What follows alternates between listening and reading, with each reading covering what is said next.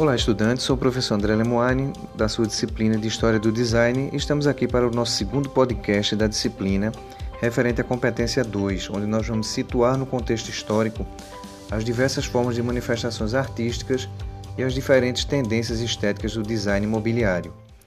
Nós vamos analisar o design a partir do século XX, né, a partir do momento em que é, os profissionais que trabalhavam com design desde o século XIX começam a criar escolas e mesmo estéticas novas, né, contrárias ao ecletismo e o historicismo, no sentido de criar uma estética própria do seu tempo.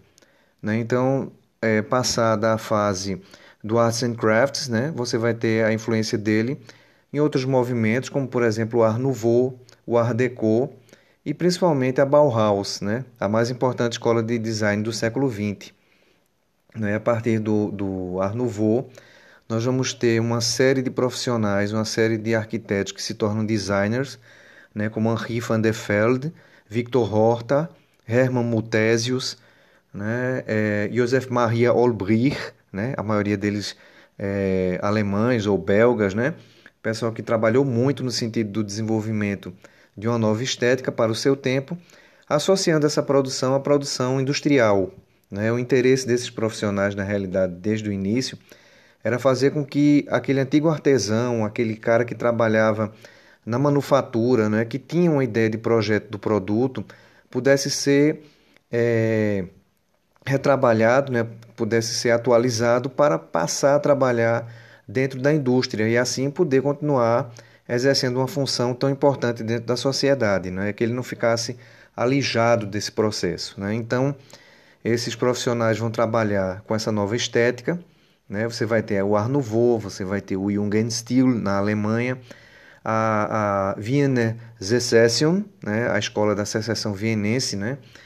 e todo esse pessoal vai trabalhar no sentido de uma nova fase na, na, na questão dos projetistas que passam a se chamar designers, né? que vão trabalhar com e para a indústria para poder sobreviver. Né? Então a gente tem o Art Nouveau que se caracteriza muito pela utilização de elementos da natureza, né, de formas naturais na sua estética.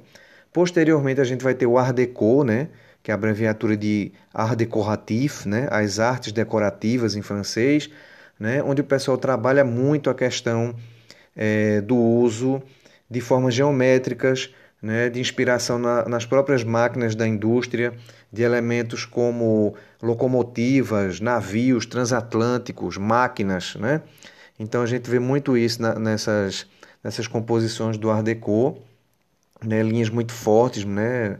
É, você tem um Art Deco desde objetos decorativos como abajures né, da marca Tiffany, né? até edifícios como o Empire State, né? lá em Nova York, muito importantes. Né? E depois você vai ter também a presença da Bauhaus, né? a escola Bauhaus, que surge em Weimar, na Alemanha, depois da Primeira Guerra Mundial, formada por grandes é, é, artistas e designers e arquitetos como Lili Reich, né? como Marianne Brandt, é, Mies van der Rohe, Walter Gropius, Vassili Kandinsky, né? todo esse pessoal se juntou e fez uma grande escola de design que influencia até hoje a, a vida da gente, né? E a partir daí você tem o desenvolvimento do, do estilo moderno, né, do modernismo, como a gente chama, né, e esse estilo permeou todo o século XX com suas linhas puras, né, com suas formas geométricas básicas. Né, a gente pode lembrar muito de Lúcio Costa, de Niemeyer aqui no Brasil. Né, e depois deles você vai ter o surgimento de outros estilos, outras demandas estéticas, como o estilo Memphis, a contracultura e o pós-modernismo, que tem muitas vertentes. E por fim, a gente vai ter também, vai dar uma olhada rápida no nosso design contemporâneo, que né, tem umas certas polêmicas a respeito deles e é sempre bom que a gente discuta isso no nosso fórum, tá certo? Eu vou ficando por aqui e a gente se encontra no nosso próximo podcast. Um grande abraço a todos, pessoal. Até mais.